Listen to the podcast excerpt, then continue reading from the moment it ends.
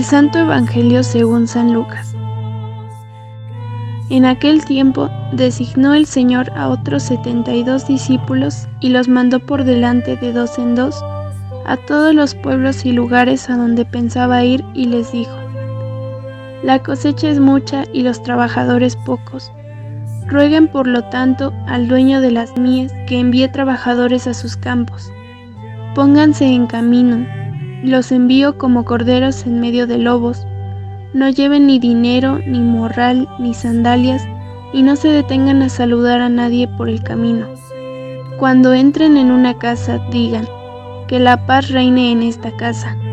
Y si allí hay gente amante de la paz, el deseo de paz de ustedes se cumplirá. Si no, no se cumplirá. Quédense en esa casa, coman y beban de lo que tengan porque el trabajador tiene derecho a su salario. No anden de casa en casa, en cualquier ciudad donde entren y los reciban, coman lo que les den. Curen a los enfermos que haya y díganles, ya se acerca a ustedes el reino de Dios. Pero si entran en una ciudad y no los reciben, salgan por las calles y digan, hasta el polvo de esta ciudad que se nos ha pegado a los pies, nos lo sacudimos en señal de protesta contra ustedes. De todos modos, sepan que el reino de Dios está cerca.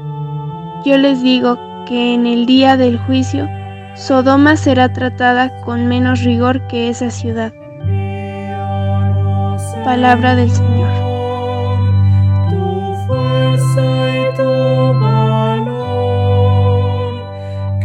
Buenos días queridos hermanos. Hoy estamos celebrando a Santa Teresa del Niño Jesús. Diremos algunas palabras al respecto. Su vida fue muy dura. Tuvo que batallar en su familia para poder entrar en el Carmelo, en el convento. Batalló duro, hasta que por fin lo consiguió. Luego, su vida ahí no fue precisamente fácil aunque ella tenía ganas de ingresar, no fue nada fácil. Se conoce que ella tenía algunas capacidades para enseñar, de tal modo que pues la hicieron maestra de novicias.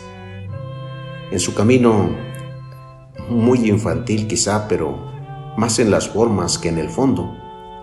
Dice ella misma que hubo un momento en que le empezaron a sobrar todos los libros y lo único que le ayudaba era el Evangelio. Y decidió vivirlo hasta el fondo, allí donde le tocó vivir, en una comunidad concreta, un grupo de mujeres en un monasterio cerrado. Y con esa misma entrega vivió su enfermedad. Murió muy joven, de tuberculosis a los 24 años. En uno de sus textos, Santa Teresa comenta que a veces se siente como un águila capaz de volar hasta lo más alto, hasta cerca del sol que ilumina y calienta. Pero otras veces se siente como un pollo mojado por la lluvia.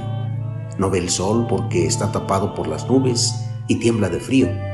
Pero, y aquí viene lo bueno, que incluso en esos momentos de frío sabe que más allá de las nubes está el sol lo sabe, lo cree, confía y cree. Por lo tanto, una buena enseñanza que nosotros hemos de aprender, que más allá de todas las situaciones difíciles que pasan en nuestra vida, aunque no vemos a Dios, sabemos que existe, que está detrás de lo que nosotros no alcanzamos ver. Confiamos en Él y creemos en Él también. Ya en la palabra de Dios que hemos escuchado en este día, nos fijamos también un poquito en la primera lectura que hemos hecho en el texto del libro de Job.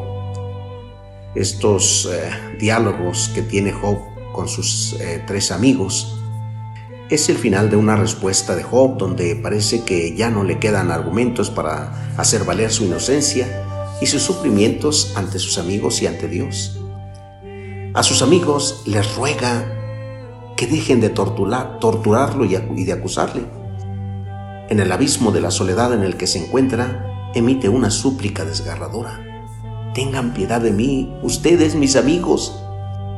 Él no sabe por qué Dios parece también atormentarle y abandonarle en su dolor. Ya no le queda nada. Al llegar a este punto, Job parece que es consciente que lo que va a decir es lo más decisivo en toda su defensa. Se halla en las puertas de la muerte y desea que por lo menos sus palabras queden escritas, grabadas, esculpidas de modo definitivo sobre un material indestructible. Lo que va a afirmar debe permanecer. Hay que afrontar la muerte misma para descubrir el sentido último del sufrimiento y esperar hasta el final para juzgar y entender la obra de Dios. Es una gran y larga confesión de fe en la resurrección. Dice Job, sí, yo mismo veré a Dios, y cuando mis ojos le contemplen, aunque mis huesos se hayan convertido en polvo, Él no se apartará de mí, porque Él es el viviente, mi defensor. Cuánta fe y cuánta confianza nos enseña a tener Job. Aún cuando parece que estamos abandonados hasta de Dios. Hoy el Evangelio también que escuchamos, eh, Jesús recoge lo que ya había dicho anteriormente a sus discípulos. En este Evangelio, en este pasaje del Evangelio de San Lucas, eh, vemos que se habla de las condiciones o exigencias radicales del seguimiento. Empieza a designar y a enviar de dos en dos a quienes Él va llamando para que vayan delante de Él anunciando la llegada del reino. El envío no puede esperar, es urgente. Dice, la mies es mucha y los obreros pocos, en marcha. Exige prisa, no tienen que perder el tiempo. El reino apremia y necesita ser proclamado por todas partes a toda persona y de forma urgente. Hay condiciones en este envío también. Les dice, miren que, miren que los envío como ovejas en medio de lobos. Vayan ligeros de equipaje, no lleven morral, ni sandalias dobles, ni eh, bastón, nada. Lleven poquitas cosas para el camino Lleven sí la oración, la súplica al dueño de la mies y el deseo de la paz para cada casa donde van a llegar. Necesitan confiar. El Padre dará fecundidad a esta misión. El éxito o el fracaso en el anuncio del reino no dependen del discípulo en, la, en primera porque es un don y en segunda porque no, el reino de Dios no se impone sino que se ofrece, es gratuito. Es un don que poco a poco se va convirtiendo en una tarea para quien lo recibe. Por eso, queridos hermanos, hoy en este día pidamos a Dios que nos conceda la gracia de vivir como discípulos que han aceptado su reino y que nos disponga para escuchar su llamada y vayamos a anunciar que el reino de Dios ya está entre nosotros.